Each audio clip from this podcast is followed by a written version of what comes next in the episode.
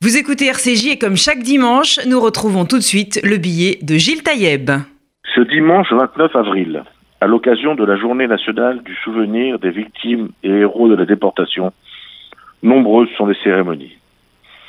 Celles qui se font devant les écoles sont pour moi les plus fortes et symboliques. Au cours d'un parcours allant d'une école à l'autre, nous nous arrêtons devant les plaques fixées à un des murs d'enceinte de chacune d'elles. Sur chacune figure le nom, prénom, et âge des enfants juifs déportés qui fréquentaient l'établissement. Chaque année, c'est la même émotion, celle de lire les noms des petits Max, Rachel, Jacques, Myriam, Léo, Sarah, Charles, David, Rebecca, Maurice ou Yoselé, fauchés par la haine antisémite.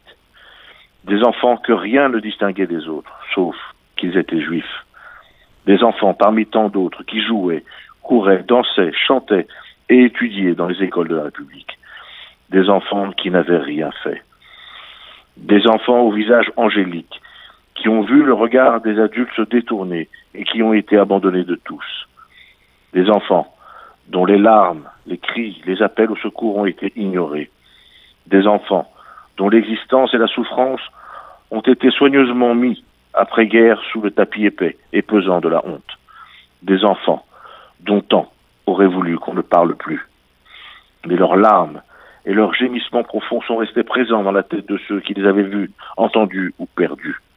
Ainsi, ces enfants, transformés en numéros avant de partir en fumée, ont à force de travail, de mémoire et de volonté brisé le silence et retrouvé un nom, un visage, un prénom, une histoire, fut-elle trop courte?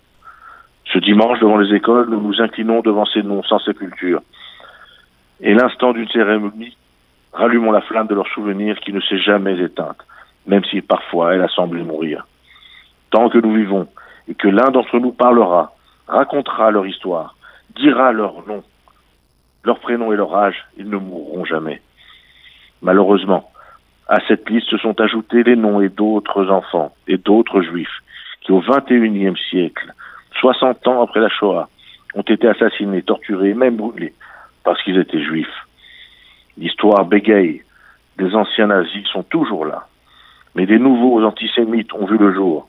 Ils sont islamistes et aspirent à dominer le monde. Cette fois, ils vous trouveront devant eux. Chaque juif, fort de son histoire, reste en éveil face à toutes les haines. Aujourd'hui, nous ne sommes ni seuls, ni d'armée. Chacun d'entre nous regarde avec amour en direction de ce petit État juif d'Israël.